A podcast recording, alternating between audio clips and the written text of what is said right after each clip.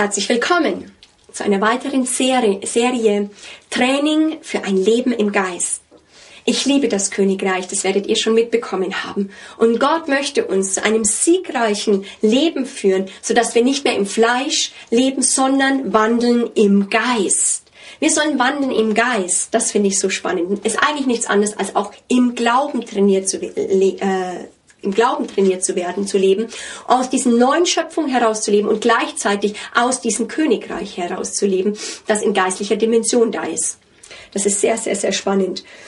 So, wenn wir jetzt im Geist leben wollen, finden wir im Neuen Testament ganz, ganz spannende Terminologien. Und er sagt, wandelt im Geist, so werdet ihr die Werke des Fleisches nicht vollbringen. Ups. Also ist die Frage, oh, was ist jetzt aber das Fleisch? Das ist eine ganz, ganz spannende Thematik. Also es macht wirklich Spaß, da Leute drin zu trainieren.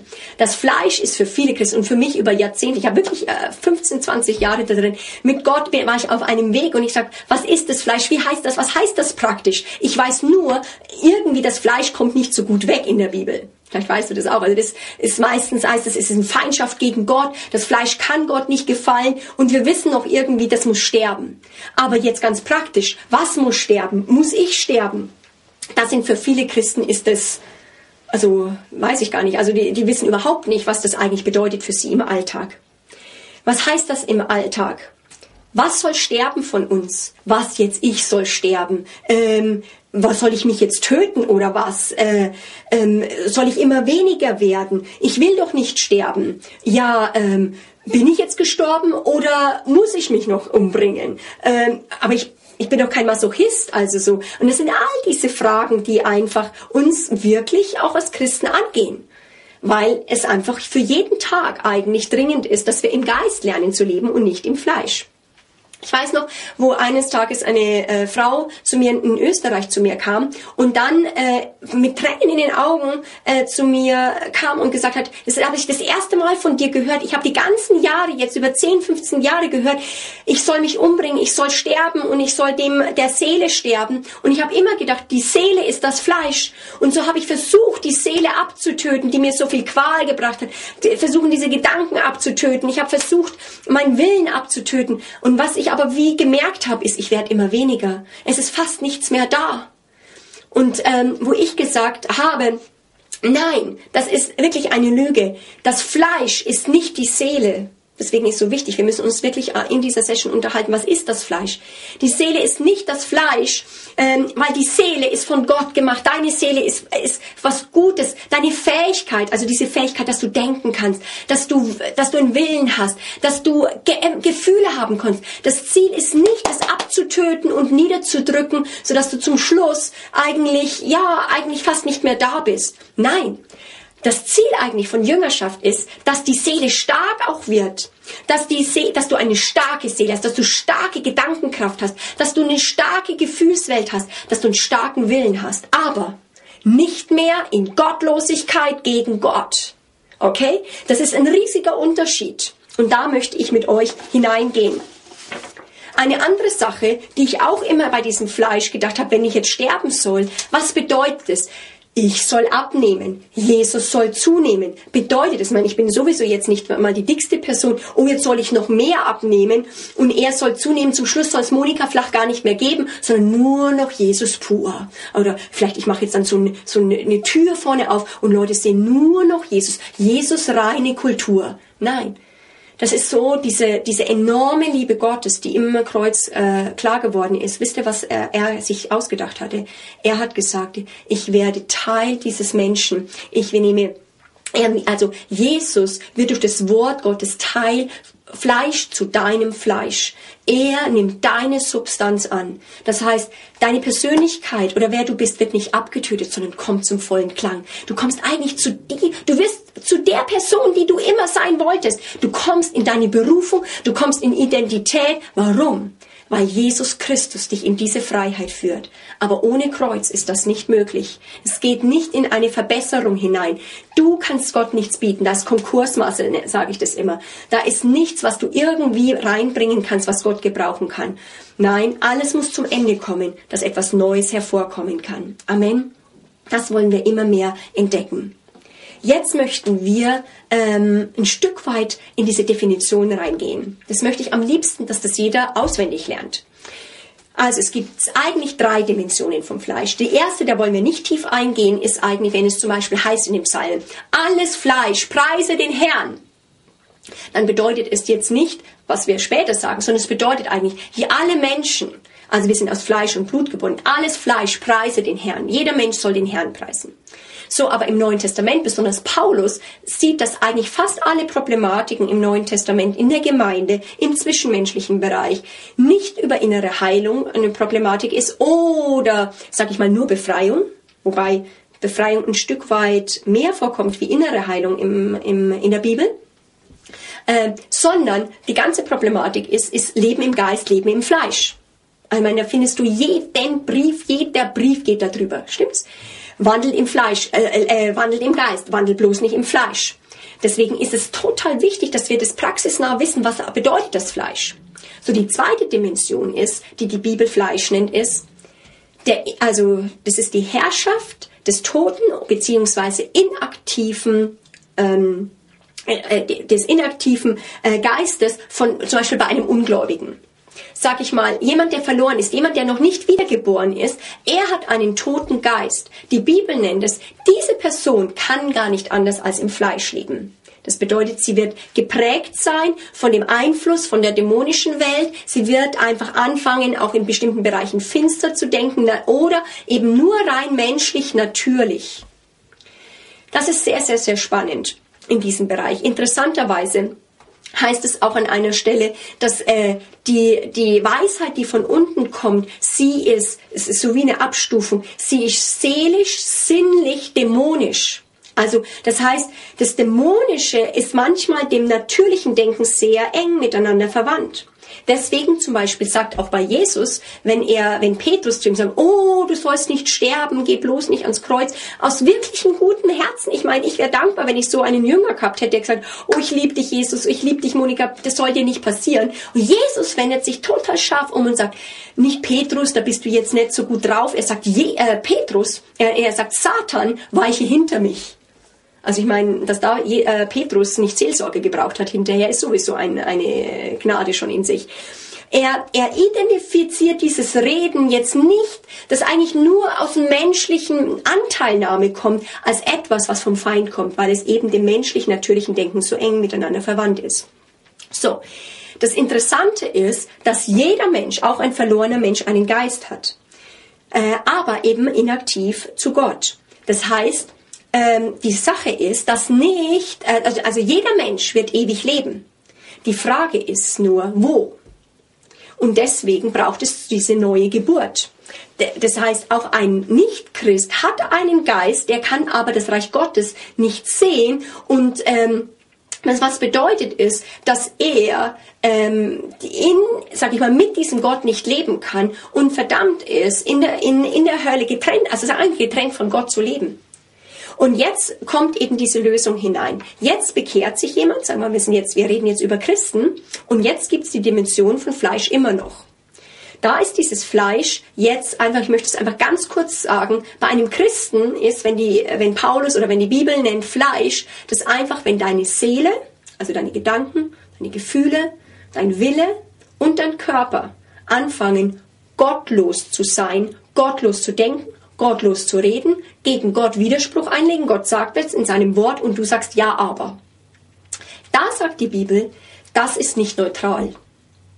Die, das Fleisch ist nicht neutral, Leute. Das Fleisch ist in Feindschaft gegen Gott. Das Fleisch ist nicht etwas, womit wir spielen können und sagen, ja, das ist doch mein natürliches Denken. Die Bibel sagt, Gott kann das nicht gefallen. Im Gegenteil, es ist dem Tod unterworfen. Ähm, ganz, ganz spannend. In 1. Korinther 2, Vers 14 heißt es, der natürlich denkende Mensch, auch Christ, kann die Dinge des Reiches Gottes nicht verstehen und, das Schockierende ist, er will es auch nicht. Er will es nicht, da ist ein Widerstand und davon müssen wir erlöst werden. Und da hinein bedeutet, also kommt es jetzt ganz praktisch, was es bedeutet, im Geist zu leben oder im Fleisch zu leben. Nochmal, ganz kurz zurück.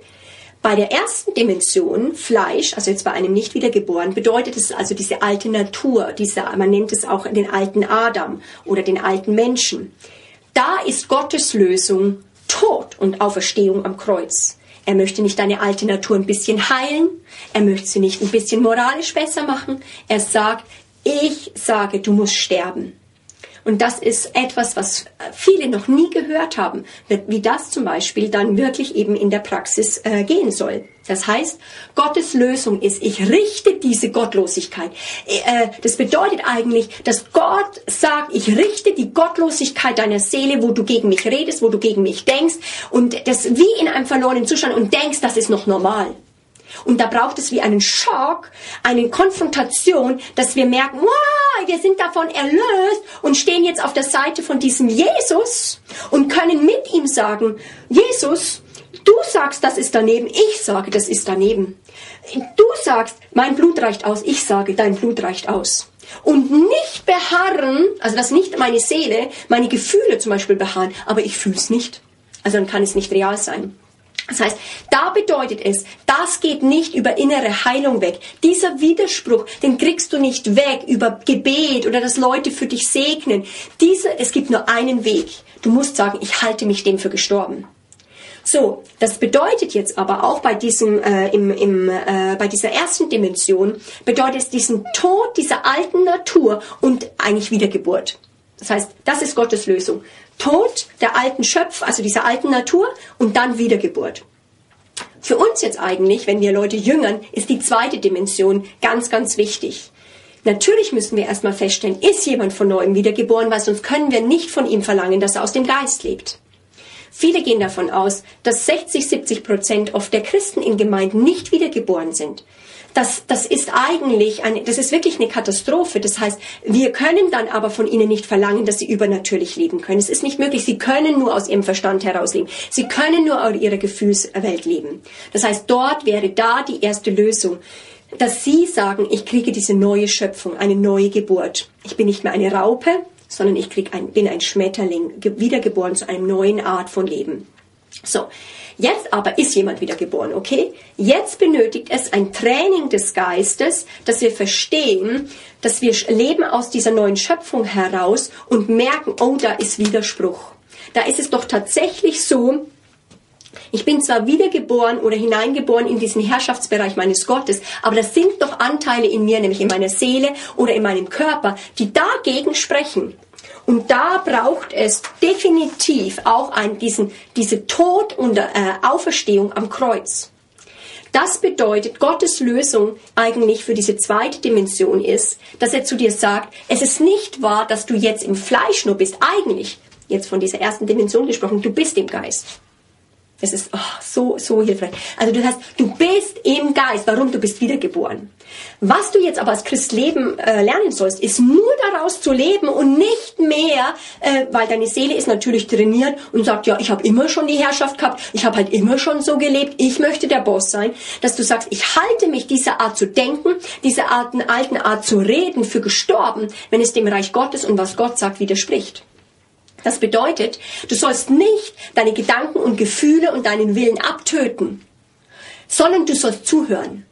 Das heißt, wir töten uns nicht ab, jetzt sozusagen, sondern es geht, wir müssen hören, wieder was, am, was ist am Kreuz passiert, was ist am Kreuz passiert, was hat Gott getan und dann sagen wir, dem stimme ich zu.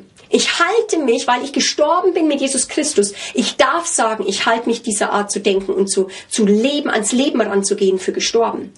Und versteht ihr, wenn wir im Bereich von Seelsorge und Jüngerschaft das nicht im praktischen Bereich mit eintrainieren, haben wir keine Chance, dass Leute siegreich werden. Die Gedanken und die Gefühlswelt oder der Willenskraft eines Menschen ist manchmal so dominant. Ich habe, also ich bin immer mehr desillusioniert, was die Seele alles kann. Sie ist manchmal dem Dämonischen so ähnlich, so powerful, dass du denkst, das kann doch jetzt nicht nur das Fleisch sein. Das kann doch jetzt nicht nur jetzt die Kraft dieser Seele sein. Die Seele, losgelöst von Gott, ist gefangen in Angst, ist gefangen in Dominanz. Sie möchte die Herrschaft nicht losgeben. Und da sagt Gott Gericht. Nicht über die Seele, sondern der Gottlosigkeit der Seele. Und das ist ja eigentlich jetzt verständlich. Sagen wir mal, du bist ja jetzt wiedergeboren und sollst in den Herrschaftsbereich mit Gott leben. Und jetzt sollst du eigentlich, was ja ganz normal ist, weil du jetzt mit Gott lebst, weil du mit diesem Vater lebst, weil du jetzt in diesem Königreich lebst, kannst du doch nicht mehr so leben wie früher. Ist ja logisch. Das ist eigentlich nicht so schwer, wo du sagst, wow, jetzt auf dem Königshof meines Vaters, auf der Burg meines Vaters, das sind ja ganz andere Regeln. Er denkt ganz anders. Ich, mein ganzes Geschlecht, meine ganze Familie, die sind zerfressen von Sorgen. Sorgen ist normal. Und jetzt sagt mein Vater, sorg dich um nichts. Da wird der natürliche Mensch aufsehen und sagen, das ist unmenschlich, das geht nicht, ich muss mich sorgen. Und Gott sagt, Sorgen ist nicht schlimm in sich, aber die Sache ist, die Frage ist, wer sorgt sich? Und weil ich sage, ich sorge mich, gebiete ich dir, dass du dich nicht sorgst. Jetzt bedeutet es, dass du diese dieser Gottlosigkeit oder diesem Herrschaftsanspruch der Seele sterben sollst und sagst, ich, Christus hat mich davon erlöst, von dieser Widerrede. Und jetzt werde ich anfangen, mit meinem Gott zu reden. Ich werde säen, meinen Mund hineinzusehen und mit meinem Mund zu säen und zu sagen, ich bin wiedergeboren. Ich lebe aus diesem Königreich Gottes und ich lerne, durch Glauben zu leben. Nichts Spannenderes gibt es. Die Lösung am Kreuz für diese zweite Dimension für einen Christen ist, ist im Geist zu leben. Wandelt im Geist. Konzentrier dich nicht abzutöten, konzentrier dich nicht nur zu töten, konzentrier dich da im Geist zu leben, weil dann wirst du die Werke des Fleisches nicht vollbringen, sagt die Bibel. In Römer 6, 10 und 11 heißt es zum Beispiel, haltet euch der Sünde für tot, Gott aber lebend in Christus Jesus. Das heißt, du lebst wie ein aus dem Toten, als ein lebendig, also jetzt Leben für Gott, aber durch den Tod gegangener. Die Bibel sagt auch in Galater 5,16, lebt im Geist, so werdet ihr die Werke des Fleisches nicht vollbringen. So, jetzt möchte ich das beides nochmal ganz einfach zusammenfassen. Wenn wir jemanden trainieren, im Geist zu leben, bedeutet es eigentlich, egal was deine Seele widerspiegelt, in welchen Situationen äh, Gott dich in dieser Welt hineinschickt, was immer gerade so da in deiner Familie ist, Gott möchte, dass du lernst, aus diesem Geist herauszuleben. Das bedeutet auch wieder, so wie ich ganz am Anfang gesagt habe, Identität und Heimat festzuhalten. Ich sage das nochmal, Identität und Heimat festzuhalten. Es bedeutet immer, Christus in uns, das ist diese Rettung, die er mir gegeben hat. Christus in mir, diese neue Schöpfung. Christus in mir, die Hoffnung der Herrlichkeit. Ich bin nicht mehr verdammt, so zu reden, voller Furcht. Nein, ich bin erlöst zum Gehorsam. Ich bin erlöst, im Glauben zu reden. Und wenn ich nicht im Glauben rede, wenn ich denke, das ist normal, ich darf meine Zweifel ausleben, ich, Gott muss das zuhören, dann sage ich dir, die unsichtbare Welt hört zu. Was ist das für ein Zeugnis, wenn du darauf beharrst, ständig gegen Gott zu reden?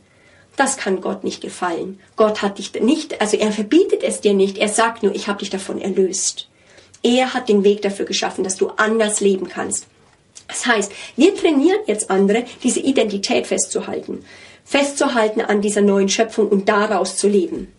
Die zweite Dimension von im Geist leben bedeutet Heimat.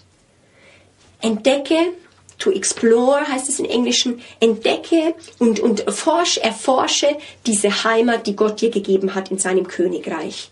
Trainiere Königskinder heran. Trainiere nicht nur Leute, die sagen, Jesus ist mein Herz, ich bin klein, mein Herz ist rein. Soll niemand drin wohnen als der Herr Jesus allein. Ich mache mich lustig, das ist ein gutes Gebet, aber das ist nur ein Aspekt des Kreuzes.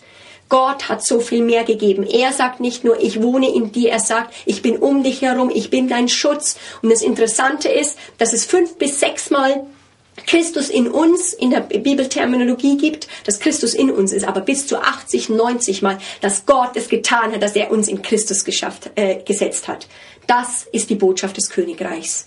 Wir kommen nicht nur als Privatpersonen auf in dem Job. Wir gehen nicht nur in die, zum Einkaufen, nur als Privatperson Monika Flach. Mit uns kommt das Königreich. Deswegen schickt Jesus seine Jünger aus und sagt, geht in eine Stadt hinein und dann sagt, ich predige das Reich Gottes. Das Reich Gottes ist mit uns nahe herbeigekommen. Seht ihr Kranke, heilt sie. Seht ihr Dämonen, treibt sie aus. Seht ihr Tote, weckt sie auf. So in diese Dimension möchte Gott uns hineinnehmen geistliche und natürliche Ohren zu öffnen, ähm, Tote aufzuerwecken, dass sie leben können in den Dingen des Geistes. Oh, wie sehr wünsche ich mir, dass jede Gemeinde, jeder Christ dort hineingejüngert wird, weil es dein ganzes, ganzes Leben verändern wird. Dann kannst du siegreich leben, denn Gott hat durch Jesus alles für dich getan. Ich wünsche dir viel Freude, das zu entdecken.